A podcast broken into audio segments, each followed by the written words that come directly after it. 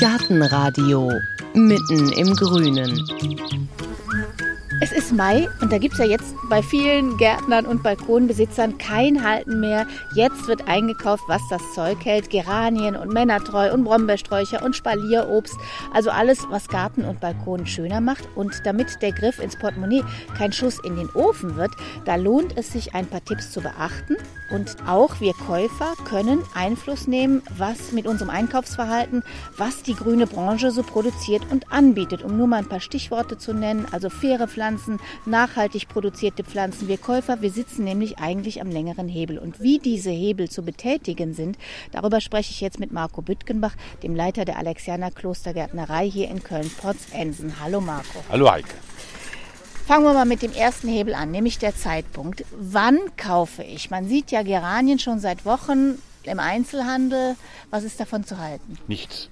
Gar nichts. Also im Grunde genommen gibt es einzelne Jahre wie dieses Jahr, wo man tatsächlich Glück hat und sich wahrscheinlich dummerweise im nächsten Jahr bestätigt fühlt und sagt, das hat doch immer geklappt mit April einkaufen. Aber davon ist nichts zu halten. Es gibt dummerweise seit einigen Jahren einfach die Entwicklung, die Jahreszeiten für alle sichtbar aufzubröseln, aufzulösen, dass man überhaupt nicht mehr weiß, wann was ist. Also Beetenbalkonpflanzen sind traditionell Pflanzen, die man im Mai pflanzen sollte. Erst da kann man mit großer Wahrscheinlichkeit, mit ganz, ganz großer Wahrscheinlichkeit davon ausgehen, dass es nicht mehr friert.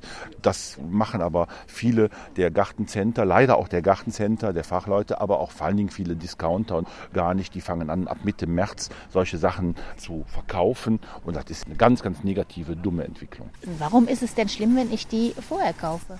Warum ist das schlimm? Also schlimm ist es aus vier Gründen, die mir jetzt sofort einfallen. Der erste ist, es kann frieren. Punkt. Frieren bedeutet immer, Pflanze geht kaputt, weil es ist eine Pflanze, die aus Südafrika eigentlich kommt und Wärme braucht. Und auf keinen Fall diese möglichen Nachtfröste, die immer möglich sind bis in den äh, Anfang Mai hinein. Zweitens, nicht nur die Fröste sind schädlich, sondern auch Nässe, Kälte und das geringe Licht und so weiter. Also deswegen wird die Pflanze eben noch lange nicht besser und das ist auch ganz klar, dass ich in den Monaten März, April auch häufig damit rechnen muss, dass es eben noch mal kühler wird, dass es windet. Der April macht, was er will, alles das, was man kennt, mit, mit Winden und Stürmen. Also auch diese Kühle und Nässe ist nicht schön. Der dritte Punkt, den ich aus egoistischer Grund sehr schade finde, als Gärtner, der versucht, Menschen saisonmäßig was also zu bieten, ist, dass viele in dem Augenblick, wo die Geranien da stehen, diese klassischen Saisonpflanzen, die man für März, April eigentlich haben möchte, Primeln, Bellis, Osterglocken und so, plötzlich stehen lassen, weil die sehen die Geranie und bei einer Geranie macht es bei vielen Leuten, boah, da ist ja die Geranie und dann lassen die alle stehen. Und das ist dann sehr, sehr schade, weil diese wunderbare Zwischensaison äh, der Frühlingsblüher immer weniger wird mit dem Resultat, dass man häufig zu Ostern gar keine Primeln mehr bekommt, weil die Gärtner da schon die Geranien produzieren wollen, um möglichst früh damit auf dem Markt zu sein. Und viertens ist der Aufwand, der energietechnische Aufwand, den man betreibt, um eine Geranie Mitte März in einem großen Zustand zu haben, der ist ja immens. Habe ich im Mai, wenn ich Glück habe, wenn ich jetzt auf die letzten sechs Wochen schaue, wo wir wirklich wunderbares warmes Wetter hatten im April, Mai, da brauchte ich überhaupt keine Heizung, keine Energie dafür zu investieren. Die wächst wunderbar, weil wir blauen Himmel haben, es ist wunderbares Licht, die Sonne wärmt das Gewächshaus, ohne dass ich da groß äh, Energie zuschiebe. Das kostete null Energie und die ist viel, viel schneller fertig auch gewesen, die Pflanze. Während eine Pflanze, die ich im März verkaufen will, zehn Wochen musste ich die gegen die Minustemperaturen aus mit 18 Grad anheizen für ein Produkt, das bei mir in der Regel nie funktioniert, wenn es um diese Zeit pflanzt. Das ist vollkommen grotesk und wirklich sehr, sehr, sehr bedenklich. Also eine Geranie Mitte März oder auch Anfang April zu kaufen, macht überhaupt keinen Sinn, auch aus ökologischer Sicht nicht. Wie sieht es aus mit Stauden, Obstgehölzen? Ist das jetzt die Zeit? Der Mai ist immer noch ein guter Monat. Vor allen Dingen sieht man bei vielen schon diese Aussehen, dass sie tatsächlich grün aus dem Winter gekommen sind. Viele blühen auch schon der Stauden. Ne? Aber eine sehr gute Zeit ist eigentlich so ab Mitte März bis Ende Mai ist sehr, sehr gut. Mitte März, April ist wunderbar, eigentlich Staudenmonat für Gartenarbeit.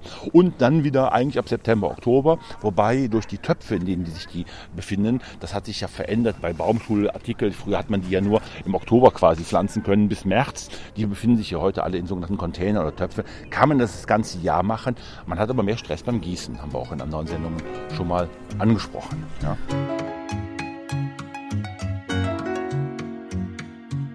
Okay, jetzt wissen wir schon, wann man kaufen soll. Und jetzt kommt das nächste Thema.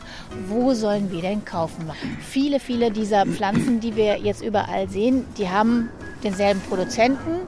Ist es dann nicht egal, ob ich in der Gärtnerei oder beim Baumarkt oder auch beim Discounter an der Kasse kaufe? Nein, also die Produzenten von Discounter und Gärtnereien unterscheiden sich.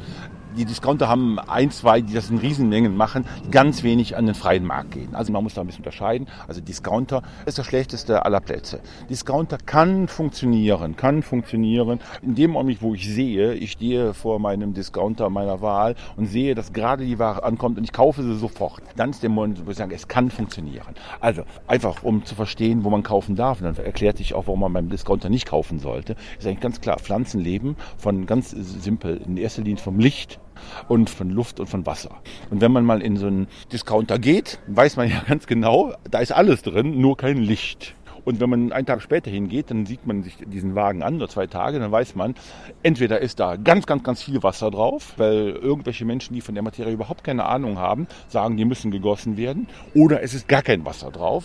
Und in dem Fall weiß ich irgendwann nicht mehr, was schlimmer ist. Also beides führt dazu, dass nach spätestens zwei, drei Tagen diese Pflanzen in einem erbärmungswürdigen Zustand sind. Und ich denke, nee, braucht man nicht. Also ja, es funktioniert, wenn sie in dem Ort kommen, ich ganz frisch hole, das funktioniert. Und das Zweite ist, wo, wo kaufe ich? Warum in Gärtnereien oder Gartencentern?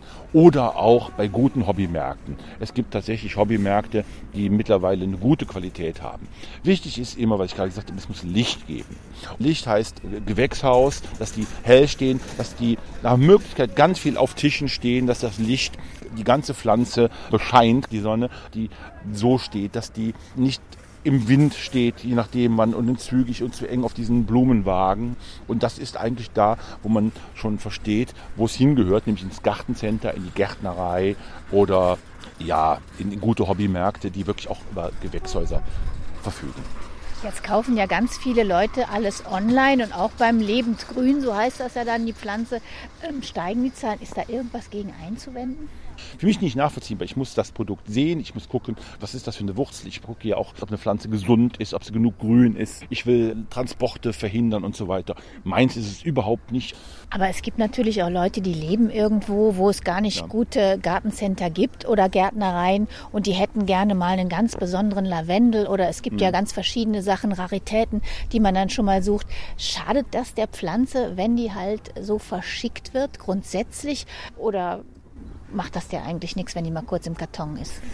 Also auch da gilt es ein bisschen jahreszeitmäßig. Je grüner die ist, desto mehr schadet sie ihr. Weil ich entnehme ihr ihr Lebenselixier für zwei, drei Tage. Also in dem Augenblick, wo ich etwas ohne Laub verschicke, hält es ganz gut. Wenn ich das mit Laub schicke und dann über irgendwelche rasenden Postboten, die in aller Schnelle irgendwas hin und her schmeißen, damit sie möglichst schnell ihre Sachen überall hinkriegen, uh, da gibt es schon viel, viel, viel Ärger. Ich weiß von vielen Versandgärtnereien, wo es immer Probleme gegeben hat. Also gerade die sowas bedienen.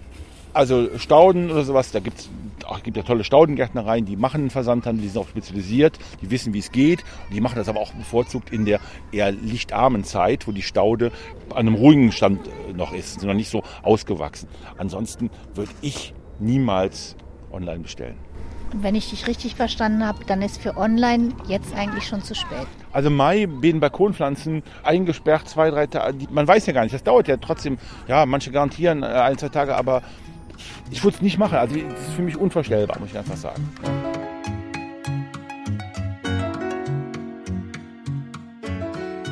Und was wir auch am Anfang schon gehört haben, es gibt ja auch immer mehr fair produzierte Pflanzen. Was habt ihr zum Beispiel da im Programm? Also eigentlich das Fairste, was wir selber machen, ist die eigene Produktion. Ne? Das haben wir selten erwähnt, aber wir sind nun mal eigentlich eine Werkstatt für psychisch kranke Menschen.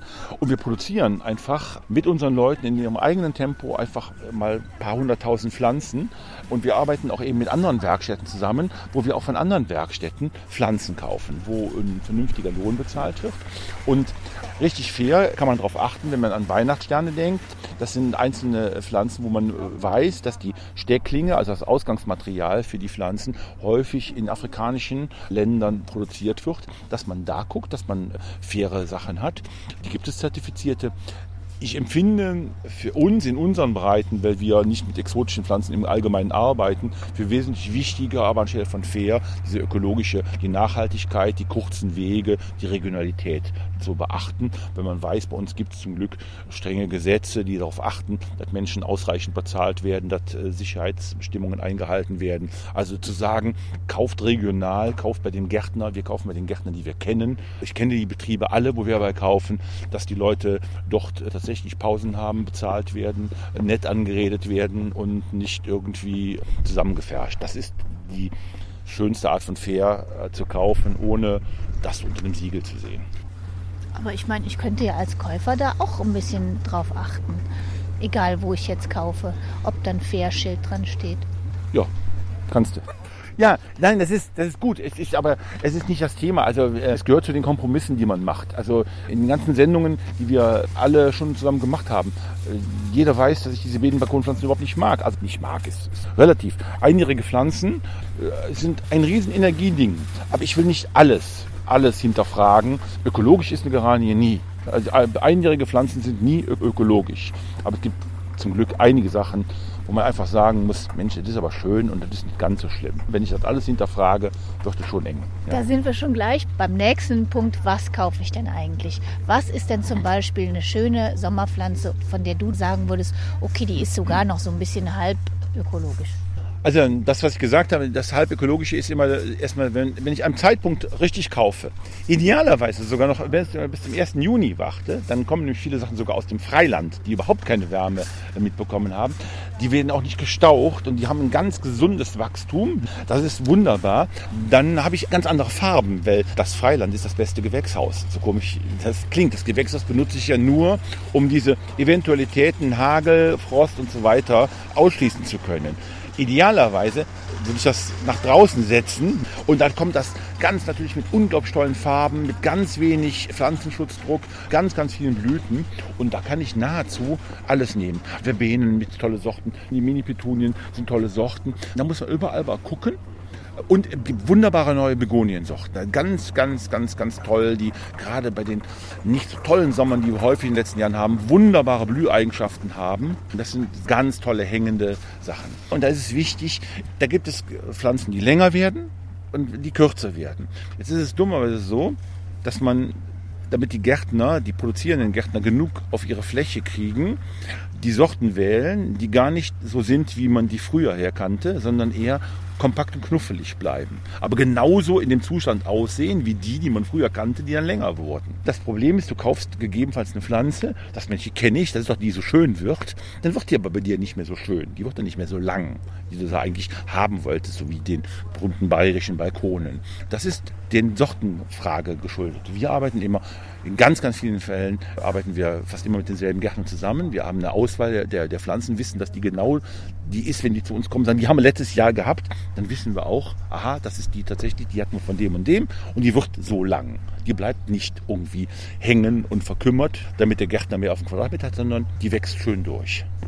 Würde mir denn da als Käufer der Blick auf das Etiketten was nützen? Bleiben wir mal bei der Geranie schon wieder. Wenn ich denke, da ist jetzt eine Geranie und die hängt bei mir dann 60 Zentimeter demnächst den Balkonkasten runter. Wenn ich aufs Etikett gucken würde, dann würde ich sehen, hängt nur noch 30 Zentimeter. Ja, wenn es ein ehrliches Etikett ist, ja. Aber es gibt nicht nur ehrliche Etiketten. Das muss man auch sagen. Wir machen ja auch tausende von Sorten. Man vertut sich auch mal. Das ist gar nicht immer Absicht, sondern man vertut sich mal. Und man will den Leuten sagen, Mensch, das ist das. Man tut sich in der Farbe und in der Sorte. Ja. Und du hast gesagt, im Juni, da kommt noch was ganz Tolles. Was denn? Viele dieser Pflanzen kommen im Juni noch weiter. Da kommen aber auch noch so Schokoladenpflanze, Kosmee, Kosmee-Sorte mit Schokopflanze. Da kommen wunderbare Stauden, die länger blühen oder Halbstauden, die einerseits ein bisschen kritisch zu sehen sind. Das haben wir in unserem Buch auch mal so jetzt versucht ein bisschen darzustellen, zu sagen, Mensch, dann denken Leute, eine Rotbeck hier, das ist doch eine Staude. Ja, eigentlich ja, aber es gibt ein paar Sorten, wo man sagt, Mensch, das ist so eine tolle Blüte und wir wollen, dass die länger blüht. Dann nehmen wir ein bisschen die Winterhärte raus. Dann blüht sie auch länger, also durch Züchtung hat man eine Staude zu einer Nichtstaude gemacht, die länger blüht. Aber die ist trotzdem schön. Es ist nur eine nicht überwinternde Pflanze. Also da kommen viele Sachen. So im Juni ist eigentlich, was das Freie betrifft, ist eigentlich die beste Zeit, um da überhaupt im Staudenbereich sich, und auch im Bienenbereich und so, wo viele die Astern blühen, ne, wo ganz, ganz tolle Stauden kommen, die fast einen Balkoncharakter haben.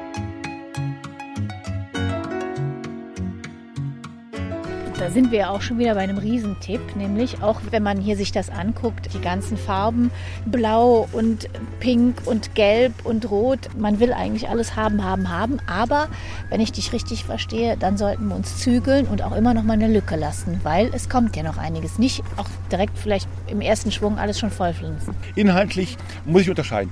Die Kästen mache ich voll. Und tatsächlich merke ich irgendwann nach drei, vier Monaten, gefällt mir irgendwas nicht, dann nehme ich das raus und ersetze das. Aber einen Kasten mache ich voll, den lasse ich nicht frei. Aber einen Garten lasse ich frei. Ein Garten entwickelt sich. Also im Garten dann mache ich mir einen Plan am Anfang des Jahres, wenn ich einen ganz neuen Garten zum Beispiel anlege und sage, was will ich? Was ist mein Ziel?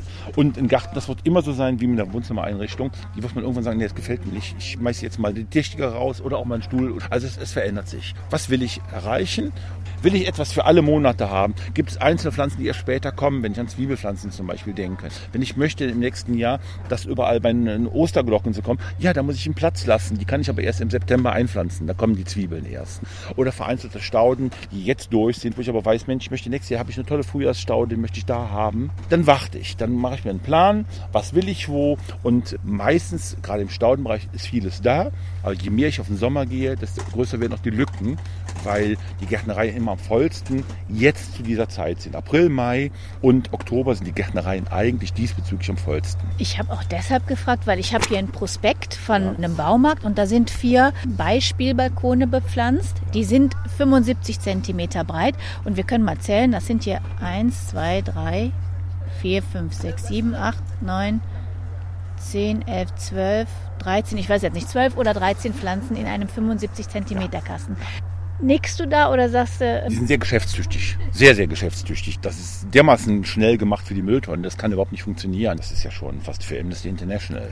Das geht nicht. Eine Pflanze braucht ah, 20 Zentimeter ungefähr. Also auf eine Länge von 75 Zentimeter vier. Ja, wenn es ein bisschen haben will, fünf. Aber mehr brauche ich nicht. Also wir haben mal irgendwann gesagt, für wen pflanze ich? Ist immer die erste Frage. Pflanze ich für mich oder pflanze ich für den Nachbarn? Für den Nachbarn, in dem Moment, wo ich auf dem Balkon bin und habe hängende Pflanzen, pflanze ich für den Nachbarn. Ich sehe es ja gar nicht. Ne? Ich kann den Kompromiss wählen und sagen, ich mache sowohl was Stehendes wie auch was Hängendes.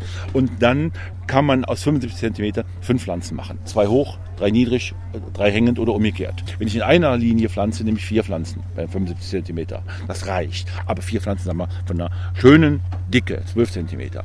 Wo man Farbvielfalt gewinnen kann, ich bin aber kein großer Freund davon, ist bei diesem sogenannten Karneval oder Konfetti oder wie die alle heißen. Also das sind Pflanzen, wo von vornherein drei bis vier verschiedene Pflanzen reingetan wurden. Das ist die Möglichkeit, die sind auch wesentlich teurer als die normale in der Größe. Das ist die Möglichkeit, tatsächlich einen bunten Kasten zu bekommen, weil 4x3 wären zwölf Farben, die man hätte. Aber da werden immer einzelne immer unterdrückt, weil die nie so abgestimmt aufeinander sind, wie man sich das eigentlich wünscht, dass man sagt, so kommen alle gleichmäßig. Irgendwann wird man nur noch neun oder acht Farben haben, man hat mehr Geld bezahlt. Ich bin ein großer Anhänger von bunt, finde ich total schön. Ich mache auch niemals irgendeinen Vorschlag, mach nur weiß, nur rot oder das und das. Bunt ist okay, gut, Qualität ist gut. 11 cm Topf muss es sein, 12 cm ist optimal optimal. 13 ist fantastisch, aber nicht nötig. Also zwischen diesen Topfgrößen muss es sein. Es muss eine gesunde Pflanze sein und dann reichen vier Pflanzen in der Regel in der, in der Linie für 50 cm. Alle 20 cm, Pi mal Daumen, 15 bis 20 cm eine.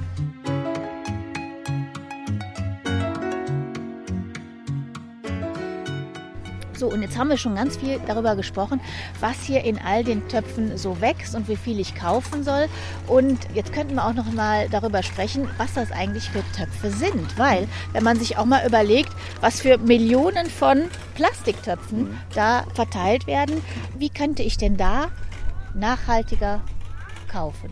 eines der ganz, ganz großen Probleme. Also das Plastik und Gärtnerei, eigentlich ein Widerspruch an sich, ist leider, ja, durch tausende Konzepte und tausende Ideen, die irgendwelche Leute haben, anstelle sich zu konzentrieren, eine vernünftige Pflanze zu produzieren, ne, machen alle äh, in ihrem eigenen Topf, in ihrer eigenen Palette, in ihrem eigenen System, so dass die Töpfe nur ganz, ganz schwer wieder zu verwenden sind. Ne? Also, weil die müssen ja auch für die Computerkasse stimmen, die müssen für so eine Topfmaschine stimmen und so weiter. Ja, diese Topfsache ist eine richtige große Verschwendung. Ich frage auch deshalb, weil ich war neulich bei einer Messe und da hat mir ein Hersteller hier so einen kleinen blauen Topf in die Hand gerückt Mhm. und das ist Perligran. Der fühlt sich so ein bisschen weicher Mhm. an als Plastik und das ist nachhaltig produziert. Genau, also da, tatsächlich gibt es ein, zwei Töpfe, die, die so sind. Und ich glaube, dass das ein gutes Thema ist, dass es ein guter Weg ist. Das ist noch nicht 100% ausgereift. Ich finde es auch gut. Und das wird ein, ein Weg sein, den ich klasse fände. Aber es ist immer nur der zweite Schritt. Besser ist es eigentlich, Plastik zu vermeiden. Also Nachhaltigkeit bedeutet in seinem Fall, wir haben aufbereitet. Wir haben das Plastik, was wir vorgebracht haben, wieder neu aufgearbeitet. Aus den anderen Töpfen machen wir wieder neue Töpfe. Und günstiger wäre es, etwas zu finden, wo man sagen wird, wie kriege ich das nachhaltig hin? Ne? Also wir haben unseren eigenen Topf und den können die Leute auch immer wieder schmeißen und wir verwenden den auch mh, wirklich zehnmal. Also ne? wieder mitbringen. Ja, immer mitbringen, immer hier hinschmeißen. Wir benutzen die, äh, so viel es geht. Ne? Unsere eigenen Töpfe sind gut erkennbar an dem Alexander Klostergärtnerei und die benutzen wir wirklich immer weiter, immer weiter. Und wäre das vielleicht auch eine Anregung für andere Käufer, wenn die irgendwo viel einkaufen, dass die einfach mal ihre Töpfe einpacken und der Gärtnerei oder im Baumarkt wiederbringen, um so ein bisschen Druck zu erhöhen? Genau, das ist sicherlich eine Möglichkeit. Ne? Die laufen rein theoretisch unter gelben Punkt, aber die größte Macht eigentlich diesbezüglich hatten früher die Gärtnereien, haben die aber nicht mehr. Heute haben es die großen Konzerne, weil mehr als 50 Prozent gehen eben nicht mehr über Gärtnereien, sondern über den Lebensmitteleinzelhandel beziehungsweise große Baumärkte. Und die haben jedes Jahr irgendeine tolle neue Idee über irgendwelche Farbkonzepte und so weiter. Und diese Töpfe sind eben auch nur für diese Sachen zu gebrauchen halt, ne? für ihre Farbkonzepte und für nichts anderes. Und das zu sortieren funktioniert nicht. Also es, mir wäre es am liebsten, es gäbe einen Topf, ob der schwarz, braun, gelb oder grün wäre, in den unterschiedlichen Größen und die würden alle ineinander passen und es wäre ein System, wo man die auch wieder tatsächlich verwenden könnte. Aber eine Sache finde ich schon noch wichtig. Das überlegen wir als nächstes eben auch als Pfandpalette zu machen. Das ist ein Kunststoff, aber die halten wirklich 20 Jahre. Da müsste man einfach irgendwann sagen, Leute, es müsste ein Pfandsystem geben, ähnlich wie bei Getränkepfand, kostet einen Euro, wechselt es, bringt es wieder und es wird angenommen. Aber auch da kriegt man, glaube ich, die Gärtner nicht unter einen Hut. Wenn wir jetzt ganz kurz nochmal zusammenfassen, das Thema Augen auf beim Pflanzenkauf, wenn du den Leuten den wichtigsten Ratschlag geben solltest, der in der grünen Gehirnhälfte unbedingt keimen sollte, welcher wäre das? Zur richtigen Zeit, im richtigen Laden. Also zur richtigen Zeit heißt saisonnah und dann an einem Ort, wo ich sehe, dass die Leute mit Sinn und Verstand und Gefühl an der Pflanze arbeiten, die Pflanze mögen und wo die Pflanze auch im Mittelpunkt steht. Und wenn ich zwei, drei Leute gefragt habe, die mir alle eine Auskunft gegeben haben, äh, dann wissen die was von der Pflanze und glaubt mir, Gärtner haben keine Lust, dass ihnen ihre Pflanzen kaputt gehen. Die wollen, dass die gut sind. Marco Böttgenbach, Leiter der Alexianer Klostergärtnerei in Köln-Potz. Vielen Dank. Seine Tipps können Sie wie immer nachlesen auf unserer Seite auf gartenradio.fm und bald im Herbst auch in seinem Buch, das gerade in Zusammenarbeit mit uns, mit dem Gartenradio entsteht. Es wird im BLV Verlag erscheinen. So viel Werbung muss schon mal sein. Ich sage Bescheid, wenn es dann da ist. Bis dahin empfehle ich auch unseren Newsletter, den Sie auf der Seite abonnieren können, damit Sie nichts verpassen. Und als allerwichtigstes, abonnieren Sie den Podcast.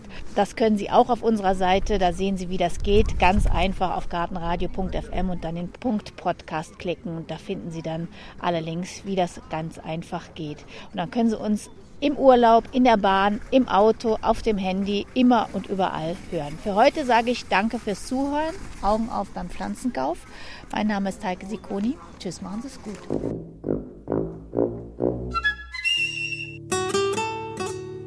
Gartenradio Gezwitscher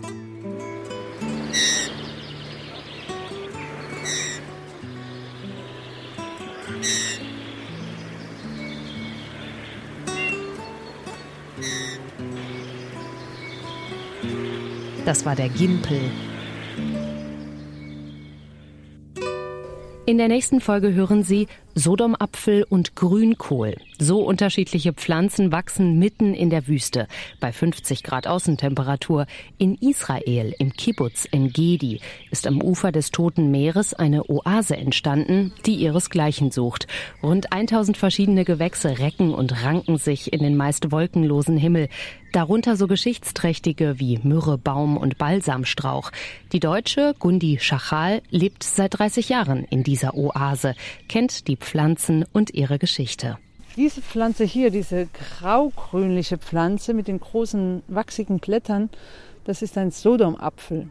Sodom, weil man nimmt an, dass hier unten am Toten Meer Sodom und Gomorra gelegen haben. Dieser Baum ist eigentlich hochgiftig und die Früchte von dem, das sind so große grüne Ballons, die hohl sind, da ist nur der Samen drin. Wer kann schon so böse sein, seinen Gästen hohle, giftige Äpfel anzubieten, wenn nicht die Leute von Sodom.